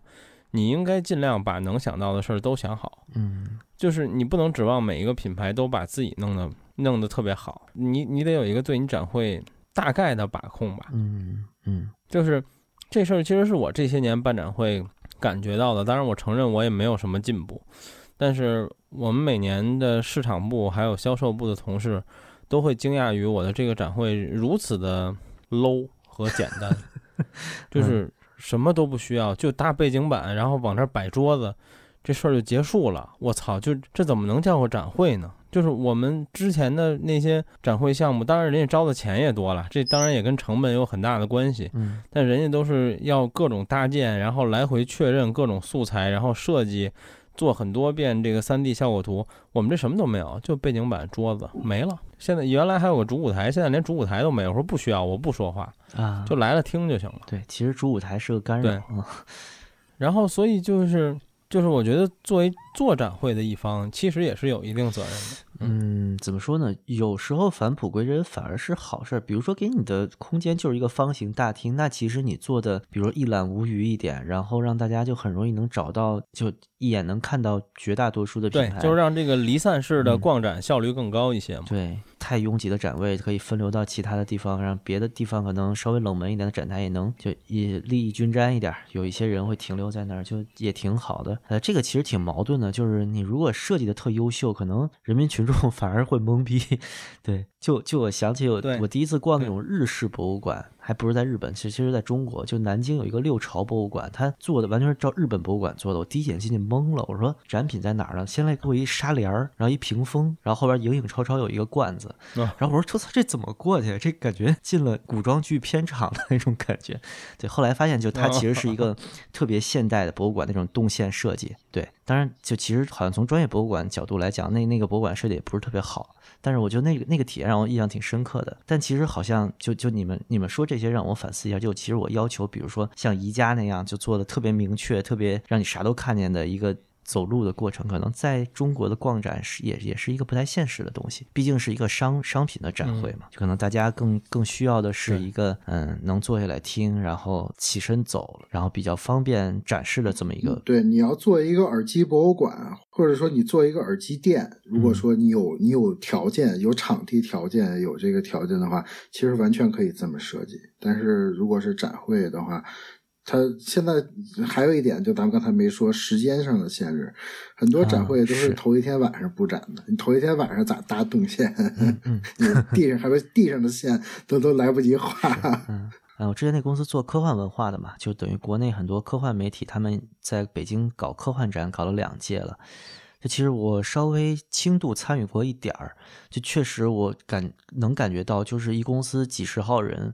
为一个其实规模不算大的展会是非常辛苦的，但是他们很多的东西是在于讲座啊，以及媒体的安排、安排嘉宾啊什么的上面。但是招商这一部分也真的很麻烦，就是场地和。其实参展商你都要做非常多的沟通，然后有非常千奇百怪的要求。我觉得这个你们也可以吐槽一点，比如说什么场地给的桌子高低都不一样啊，然后来了北京版 logo 什么长宽比有有问题啊，就这种我我可能视觉上我觉得比较直观的这种，就让让人让人吐槽无能的这种状况，你们有没有就是从策展人方面比较逗的事儿？我先说一个跟我无关的，我亲眼见到的，就是网上那个段子。嗯，我在二零一八年的核聚变，我去当志愿者，因为前一天他们搭建结束，我们去帮他们，还要帮他们搬一些物料什么的，然后我就亲眼见到了核聚变有一面巨大的喷绘墙，写的“这里用微软雅黑”。就是那是真的，就是我居然亲眼见到了真的。然后我当时就，我当时看，我操，这个设计过剩的公司就是牛逼。这个这展位还摆一个这么有意思的图。后来，然后听见赵夏还是谁，他们在那正在那嚷嚷呢，说这他妈这他妈居然成了一个真事儿。对对对，然后赶紧补，第二天就不是那张图了。我操，这太狠了。对，然后其他的，我们的话，我们这几年。嗯，第一个要吐槽的就是我们的展会周四开始，我们可能周三一天都在那儿干嘛？擦桌子和椅子啊，就是我们有大概得有二三十个桌子，然后啊不止，可能六七十个桌子，然后一百多一两百个椅子，然后因为是租的或者说是场馆借的嘛，它肯定是不可能那么干净的，所以就我们可能得擦将近半天或者一天的时间，嗯，挨个擦一遍，这是一个很大的工作量。你们团队有多少个人干这事儿？你用亲自擦吗？我我们部门就我肯定得擦，我们部门就四个人，算上市场部，可能我们五六个人一起擦。然后还有就是就是搭建的这个味道，就是如果你们去过展会，你们可能觉得就是去展会的第一天，你们会觉得展会里有点味儿。然后如果你去了一些小的展房里，你可能会觉得味道有点大。但是我告诉你，那个味道距离搭建那天，我觉得也就十分之一的水平吧。嗯，就就是十分之一可能有点夸张吧，但也就三分之一左右。就你们都是吸甲醛吸出来的是吗？嗯，就喷绘的那种丙烯涂料的味道。对，而且就是第一年特黄，后面就习以为常了。然后每年的新人都特黄，我我就会变成那个当年淡定的跟我说没事儿，开一晚上门，第二天就好了。哎，嗯，也挺拼的。一七年在济南搞那个活动，就是就是这个情况，就是第一天布完展，第二天我就说不出话。对我就是淡定的跟他们说，我说不出话来了。问题是 就被吸那东西吸的。哇。嗯，一句话说不出来，哑嗓子了直接。我我女朋友那个在那儿搭干了两天，回来直直接就是住院了，就是咽炎住院了啊。嗯，就是那个那个那个涂料的味道是吗？然后对，然后那个喷绘，对，就是它是因为是它刚喷好送给你的，就是给你递来的时候，恨不得那个面还是粘的。当然它干了，但是它还是粘的，就就是一卷儿打开的时候会滋啦滋啦滋啦那么响，对对对，特别有是那个。画面感。嗯然后去年呢，因为我们给 vivo 做那个展台的时候，它有两边是木头的，然后木的呢就会涉及原因，它是木板儿嘛，三合板儿，然后它缝儿的地方，它是先用木板儿，然后中间有缝儿，然后它再贴这个喷绘的东西或者贴纸，然后把它盖上，比如盖成黑色的。那么你两个木板中间就会有缝儿，然后这个缝儿呢，我没记错的话，它要一它要用一种叫原子灰的东西往里填填这个缝儿。我操，那个味儿比那个喷绘还要大十倍。嗯，就是当时我们在那儿弄那个东西的时候，我都不敢开门，就我怕那个威斯汀的人就不干了。然后我们只能关着门，然后那味儿就更大，还他妈散不出去。嗯，然后但是那个味儿虽然巨大，但是它散的比喷绘要还快一点儿，就第二天反而闻不到什么那个味儿了，就只剩喷绘的味儿了。嗯，就感觉你们这都是这个什么有毒有害工种，是不是应该戴口罩上岗？对，嗯对，然后除了这些常见吐槽以外，呃，别的的话，因为现在我不知道别的展会应该跟我们流程都是一样的了，就是呃，你给我们交钱来参展，然后其实作为厂商，你什么都不用带，你只需要带你的产品，就是因为我们禁止摆易拉宝，然后背景板的话，你也不用自己搭，我们都给你搭好，桌布我们也给你做好，然后给你摆桌子上，你就拎着产品来就行了。然后，所以我们会跟厂商要这个，呃，就说白了，我们管设计，我们管啊做，所以我会。对，我会告诉你背景板的尺寸和我们做背景板的要求，然后你要发图给我们。嗯然后其实明显觉得这两年厂商的这个市场部的设计能力都强了非常多，现在基本几乎全是一遍过，啊，就是今年有有一两个不是一遍过的，有的是我们问题，就比如说设计电脑配置不够，然后打开死机了，嗯然后还有那种就是对方做完了没有仔细看，比如说他有一个应该叫什么，有一个图层没盖全，但这些都很好改嘛，就是跟他说一下，马上五分钟就改完了。就是现在这些效率已经高了非常非常多，而且各方面的意识，比如说我第一年给大家做桌布的时候，你就得要 logo 的 AI 文件，然后。那会儿有的厂商要等很久，他们得到处找，感觉好像藏在一个很深的文件夹里。嗯应该是就是本来就是 GPG，然后去搜索怎么生成一个 AI，对，花了一些时间。有可能。然后最近这两年，就说跟大家要 AI 文件的时候就非常快了，就基本要完分分钟人就能直接给你发过来，就各方面这些都好了很多。找了一个 P 图，什么十块钱半小时出活儿之类的。嗯，对对，差不多。前几年就有没有厂商就来参展的时候，给你的图还带着什么微博的那个水印儿之类的，或者分辨率太低用不了？那倒不至于，没有。啊。对，然哎对，然后我自己吐槽一个我们自己吧，嗯就是因为我们每年要求这个，就是我们作为一个商业公、商业媒体、商业公司嘛，就是我觉得这个没有什么很正常，就是我们做任何项目都要控制成本，嗯然后每年就为了控制成本，就这些媒体朋友们，我操，我都不好意思叫他们来，就是你不叫又不行。然后我们这个所有的，我们公司报销极慢，然后，嗯、我操，酒店住宿标准极低。你像这辉总他们住的话，就我们要求极低，两个人四百一天住宿，不是真的呀？然后这届也这我都不好意思跟人说，真的呀，啊！对啊，这届好像比往届更低吧？操，嗯往届还高点儿。我我只见过剧组的待遇比你这更差。我们在剧组的时候一天七十，但但你这个展北在北展办的展会请媒体这个级别，我也挺惊的啊。嗯，对啊，然后我都没法跟人说，最后我只能边上不是有一地下通道吗？地下通道 你就你 就买点床单，对，哎，不用。我说，要不然就西直门桥底下给他摆几张床完事儿了。还是狮虎山吧嗯，对狮虎山那个背后还跟你说统一 logo。我跟你说一好地方，就是北展隔一面隔一桥就是那个动物园嘛，然后动物园那边有一高架，高架下边有一个废弃的老猴山，特好。晚上去了，你怎么这么清楚？嗯一山全是媒体，我在那儿过过夜，那不是闹呢，嗯，你，你知道那个孟获说那个老猴山上面那高架，嗯现在有个外号叫猴山高速。行吧，嗯，我还刚刚想吐槽一个，就是原来豆瓣儿是就好多那个早年上豆瓣儿的青年们啊，我就不说文艺青年了，就是青年们，嗯青年朋友们以前爱搞慈善活动，就是救助在北京就回不了老家的那个流浪者，就是在展览馆下边那个嗯桥洞下边救助的。我们买了我们买了棉被和军大衣给大爷大妈们送过去，对，说说起吐槽，说起吐槽，我想起来，我吐槽一个参展商。我之前在这个武汉音那个武办办武汉音响展的时候，有一个参展商特别牛逼，嗯就是他们这个，我跟就武汉音响展不是也是，就是给大家做这个易拉宝什么之类，都是我们自己给做。我我我我跟他们要产品图，他们是一个做耳塞的。然后他们说没有产品图，我说怎么会没有产品图呢？他说我给你现拍一个行吗？我说行。然后他一会儿给我发过来两张图，我一看就是把自己的耳塞搁在这个自己坐的座位上边，然后呢拿手机就直接对着耳塞，然后 给我拍了两张，就说你你就拿这个给我做产品图就行。结果给他做了产品图，后来那个要过来的时候问我说我们我们坐火车来，然后呢说那个。在你们活动上边吃饭怎么办？我说吃饭你们就自己买自己买饭吃呗。然后他说你们你们不能报销那个饭费吗？啊我说我你过来参展我还给你报销伙食费，反正就是特别奇葩的一个展商。结果后来这个展商到最后就是也没付钱。啊，就是参参展啊，参展的时候就是这两个人来了，两个人，这两个人把带了两拿了两只耳机，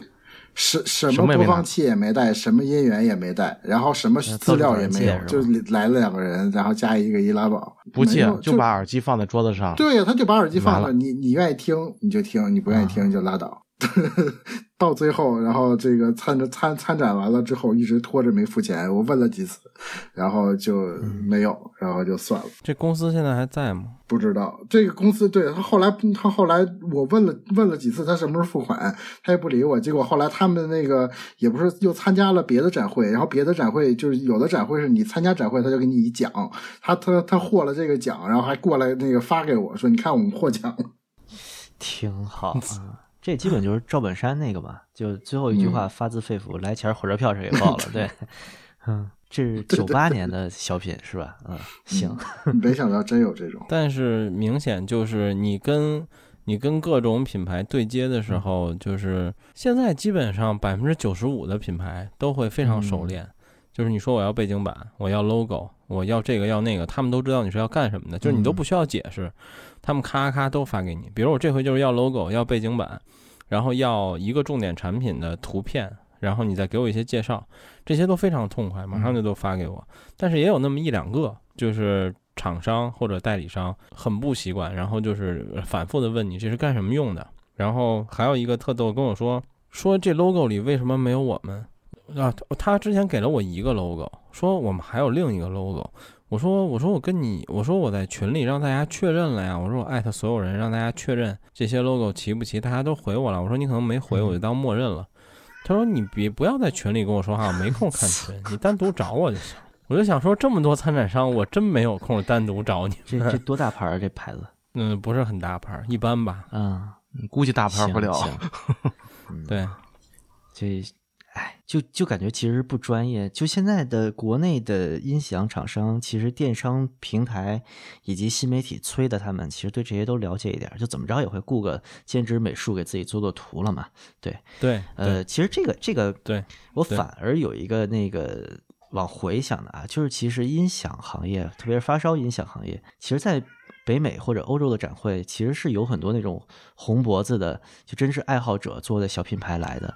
就其实他们可能专业度还现在整体不及国内。以前是北美的超友嘛，说就有那种老夫妇的小品牌，或者一家子就是爹做线，然后儿子接着做线那种车库品牌，就那种那种来参展。但是其实国内现在这种 DIY 气息极浓的，可能啥都不懂的这种人，也愿意在展会上掺一脚的，好像少了，是吧？嗯，就或者他们可能也都，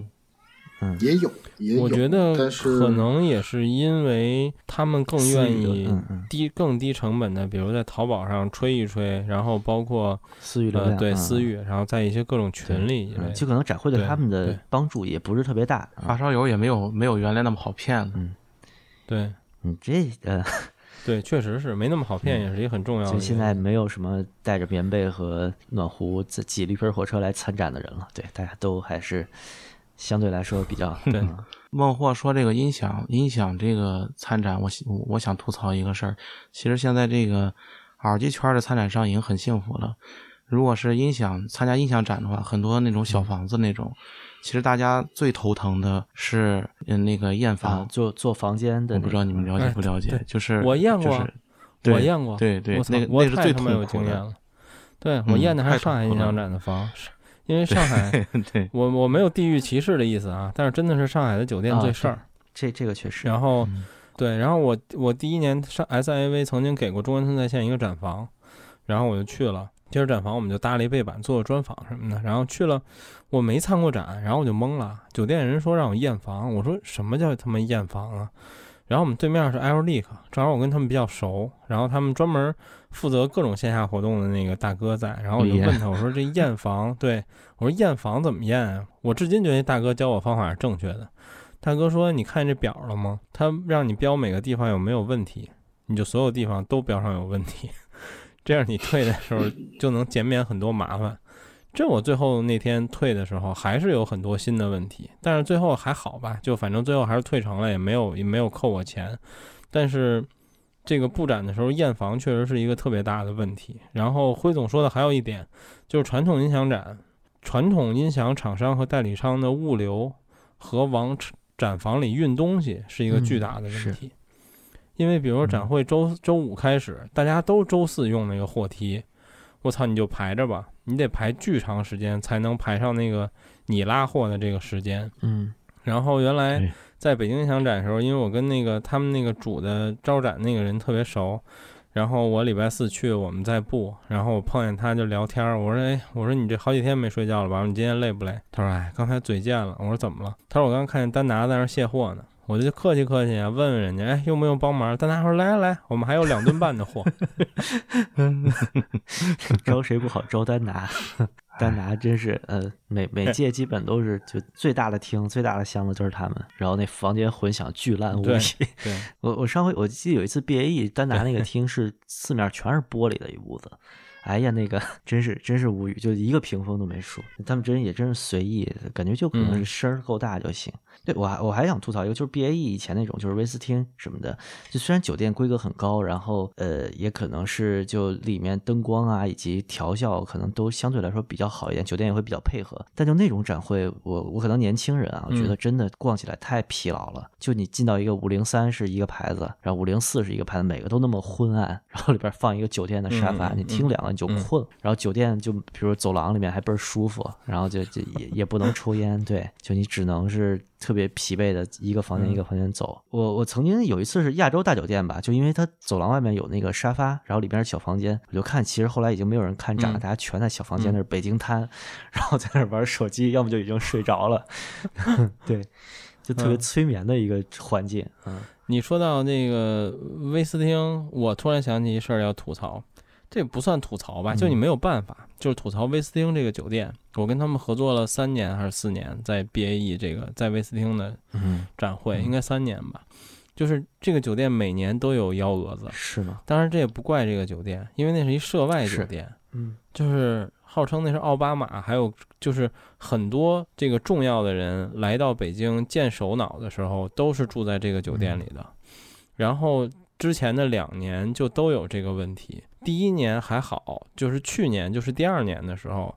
呃，礼拜四布展，但礼拜四那天是“一带一路”，就反正有几个非洲的领导人住在那个酒店里。然后安检巨严，所有布展的东西都进不去，你就得等他们走了，他们可能下午三四点才走，然后所有物料才能进场。就我们那是一耳机厅还好，我们就搭点背景板完事儿了。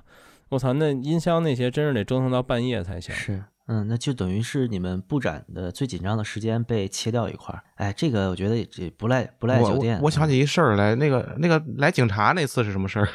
我我逮起来还是疯了？那个啊，有一次北京展卖盗版盘是吧？啊、那是前年啊、去年，去年，去年，去年不只是北京展，去年这个事儿我后来问过，因为我跟旧时光什么的比较熟嘛，他们知道是谁干的，当然我不知道是谁啊，他们也都没有说。有人举报是吧？对，有人举报，就在是音响展呃，卖那届量，嗯，去年量的不只是北京展，是所有展，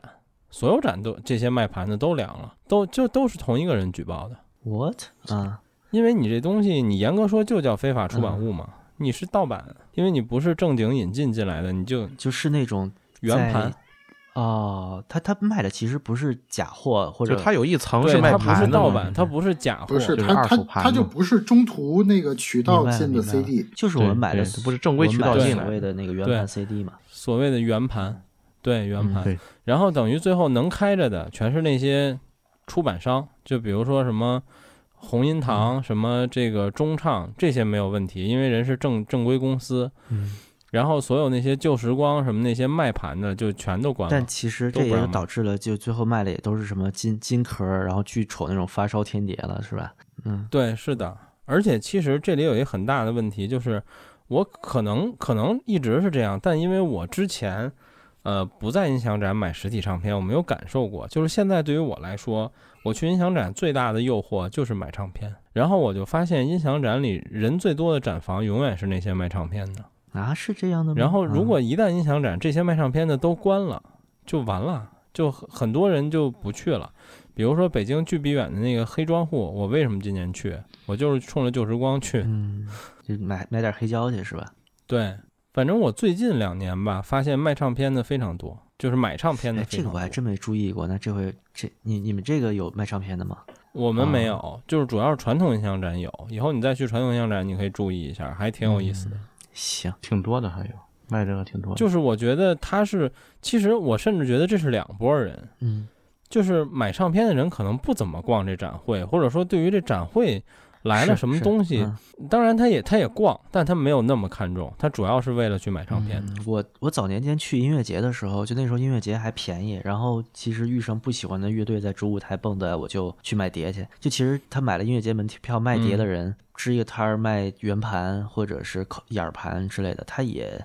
他也不听音乐嗯节，他就是坐那儿卖一天。但当然，好多嗯啊，好多好多音嗯好多卖盘的人会告诉我说：“哎，买票进来的吧？告诉你哪儿哪儿栅栏有一缝儿啊，你有朋友吗？没进来可以带你挤的啊。”就他们有可能是就是附近蹭进来的，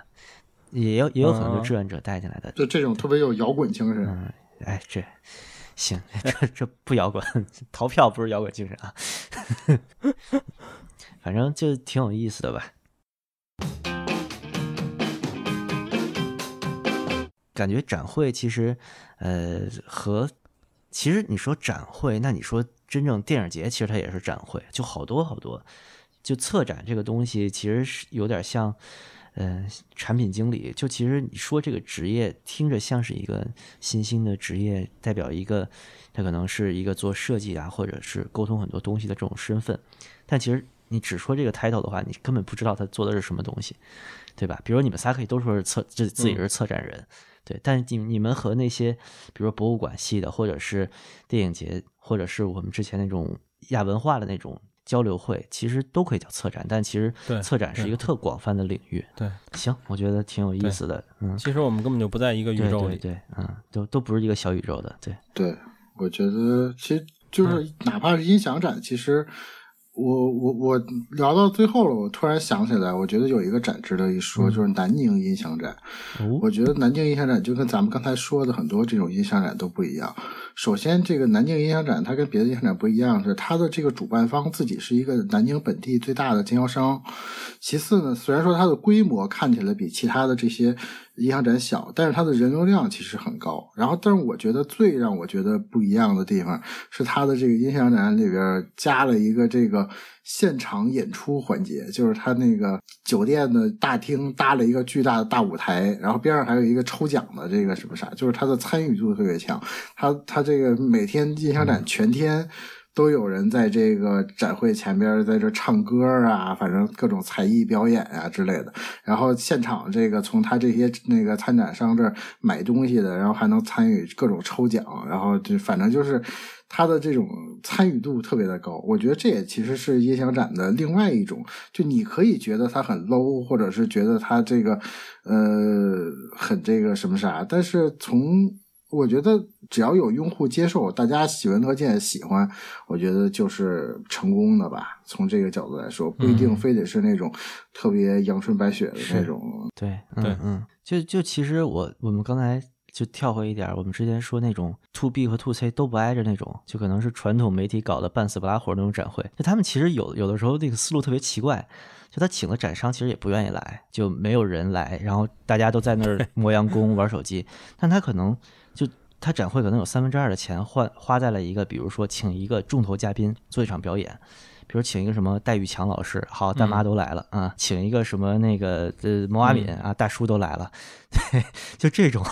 做做一个什么座谈访谈之类的，然后可能你你一年的任务就完成了，就可能我我这一年我这个小组的工作就是做这么一个展会，OK，那我就把票撒出去，然后把钱花到位，最后有一定影响力，报纸什么第三版第四版登一小块，我就交差了。就其实这种办展怎么说呢？嗯嗯。它可能有很多旧的习俗，或者说不太好的东西，但是它其实怎么说也也是一种现象吧。它有有时候是一个挺有意思的观察，观察这个行业的一个比较怪的视角啊。就最后我想就是，呃，那个九段一二年的那次展会，是不是就那个时候的发烧气氛，你应该特怀念吧？就因为我我对那个印象很深，其实，嗯。那个是真是从自己的热情出发去做的，完全没有任何商业利益，或者是这更多的一些特殊的想法。嗯，但是那个时代已经不在了，今天已经绝对找不到了。就那时候烧友跟现在也都特别不一样，都非常的单纯，真的是为了交流，为了纯粹的去试听、去去交流去的。没有那种带着很多功利心，真的有很多，就像你说的，带着自己的设备，嗯，带着自己的搭配，想把它去分享给别人。但是今天可能大家都不愿意说了吧，可能是懒于去说了。嗯，哎，感叹这个就证明你老了啊，知道吗？确实老。那那那时候我已经有 HD 二十五了，我那年在带着 HD 二十五进那展厅里面各种展示啊，根根本就没人鸟我，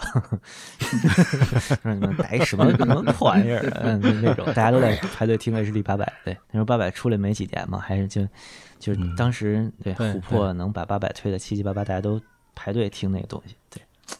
就就蛮蛮唏嘘的。但是那时候你知道吗？就是你去跟你去跟金波或者很多品牌。你就是真的没有任何利益在，也没有帮人家做任任何的宣传，就是告诉人家要办一个这样的活动，呃，纯粹是大家交流的。但是能不能支持我们一下，支持个奖品或者提供一些设备试听，没有任何的联系到的厂商有二话，全部都是非常支持的。真的，那真的我们也是很感谢。那会儿其实，但是那会儿还有一个原因，是因为活动少。对，那时候没有，没国内没有耳机纯耳机展会，没有一个也没有。对对。就是其实原来之前每年的 Z HiFi 前两年吧，我还找这个厂商们要要奖品，其实每年给的还都挺多的。然后在之前去年，然后今年这两年我就没有再要了。就是怎么说呢？就是觉得第一是没有这个环节了，第二也觉得就跟原来不一样了。因为我本来也找你要钱了，我没有理由再找你要奖品，然后我再抽个奖什么的，就觉得说不过去，就算了吧。嗯嗯。就谦卑他们那个聚会，其实就抽奖是一个很重要的环节。他们抽奖能抽特别多。就其实现场跟厂商，我觉得应该是之前打好招呼吧，就是说你当要要给大家带一个奖品来，就那个气氛，我觉得还还还挺还挺怀旧的。然后参与了一回，就看他们抽奖一直在抢红包。嗯，对，因为其实就我来说的话，呃，我理解抽奖这种做法，因为我原来也用这种套路嘛。比如说下午四点抽奖，那至少代表我下午四点的时候，我这展厅里的人一定很多。有很多人会等着在这儿抽奖，但是我后来也觉得，我作为一个逛展人的角度来说，我不喜欢这种体验。就是我可能确实想抽奖，然后你又拽着我得在这儿等到四点，所以后来我想想就就算了。嗯嗯，确实，就前边那个也是就。聚会气氛浓，然后地方小，就大家能热起来。如果你要是一个就就你这种形象的，拿一麦克风，于梦琪拿着话筒是吧？走到那个主舞台啊，大家大家，我们再过十五分钟抽奖啊，然后就大家就都非常厌烦的。其实现在还还有一个类似于这样的这种这种类似于聚会的这种活动，就是三尔一一直在坚持做的，在广东附近那做的那活动，多多少少还是比较像传统发烧友这种聚会。当然，它也有商业性质在，但是比较。少，没那么浓，嗯，仅有的了，嗯，对。说到这儿就有点羡慕老美，就觉得他们的聚会既有那种特别商业，然后特别纯熟的策展操作，同时他们那个爱好者氛围好像一直保持的不错。就咱们是爱好者之前朴素，但是就相对来说比较少，然后那个器材可能也没有那么丰富，然后一商业化就彻底的特别商业化，就也有有一点就过于极端了吧，变化的，而且就这么几年，嗯，对内卷了，内卷了。行行，大家都卷了，嗯。